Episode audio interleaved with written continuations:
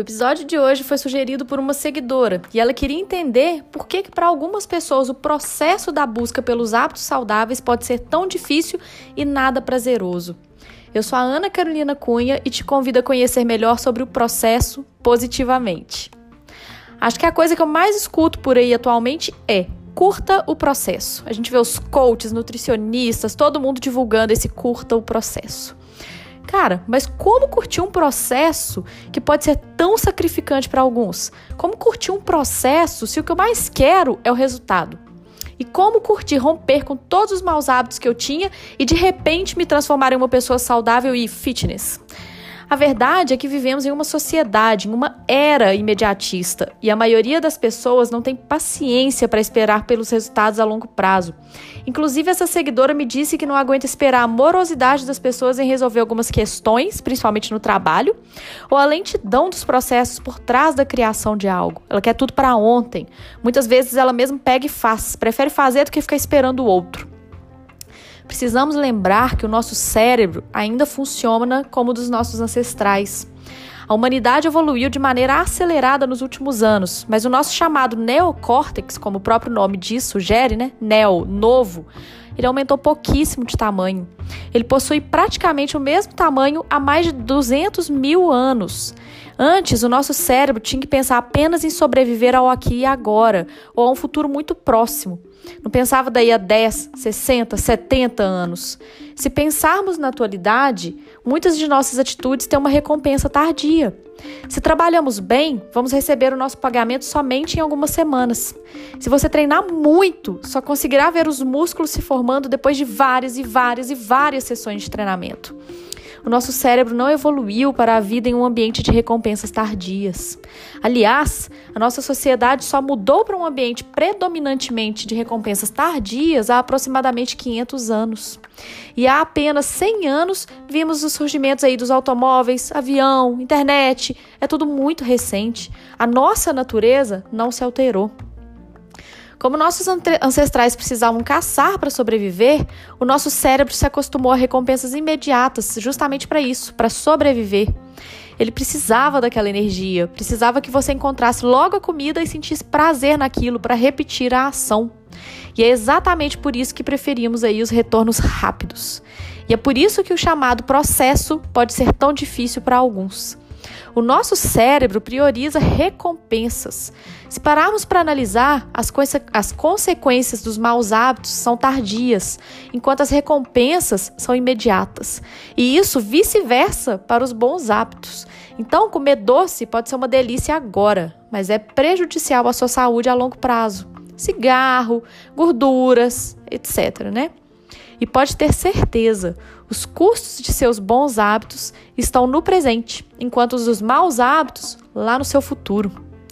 Todos nós queremos uma vida melhor para os nossos futuros eus, mas sempre que uma tentação surge no caminho, quase sempre ela ganha, né? O seu eu do presente, ele é mimado e precisa ser satisfeito e entretido. Por isso é muito mais fácil ceder ao Netflix do que sair para correr. É mais fácil pedir comida nos aplicativos depois de um dia de trabalho do que preparar algo saudável. O seu cérebro precisa de energia e precisa rapidamente para sobreviver. E ele sobrevive quando tem a tal da recompensa imediata. E aí, como fazer para curtir o processo? A maioria das pessoas sabe de todos os benefícios de uma vida saudável e elas querem tudo isso. E sabem também dos malefícios dos maus hábitos. Impressionante como sempre voltamos ao hábito, né? Mas vamos lá ao ponto. A melhor maneira de resolver isso e curtir o processo é agir de acordo com a natureza humana e não contra ela. A melhor maneira de fazer isso é adicionar prazeres imediatos aos hábitos que estão de, de acordo com o seu objetivo e trazer um pouco de dor aos hábitos ruins. Mas como? Vamos lá, vamos colocar o exemplo de alguém que quer muito perder peso, mas ama um hambúrguer, uma pizza, uma massa doce refrigerante. Ficar sem isso vai ser um super sacrifício, mas ela está muito disposta a perder o peso. No começo, quando estamos empolgados, é até fácil, né? Até vai. Mas aí se passam 10, 15, 20 dias e a coisa começa a ficar mais difícil. Que tal então criar um plano de recompensa? Como assim? A cada semana que você se superar, você se dá um mimo. Mas um mimo que não tenha relação com a comida, né? Aquele mimo assim, ah, eu venci a primeira semana, vou me dar um doce. Ah, eu venci. Não. Então, na primeira semana, sem furos, eu vou me dar uma massagem para relaxar. Na segunda, uma ida ao salão.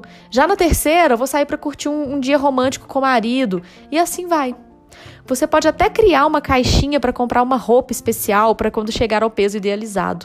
A cada semana que me mantenho firme lá na minha dieta, coloco um determinado valor nessa caixinha até alcançar o meu objetivo. E o inverso vale para os maus hábitos. A cada vez que eu furar a dieta ou deixar de praticar minha atividade física, eu pago um valor para alguém que eu combinar de me ajudar nessa jornada. E sim, é uma jornada.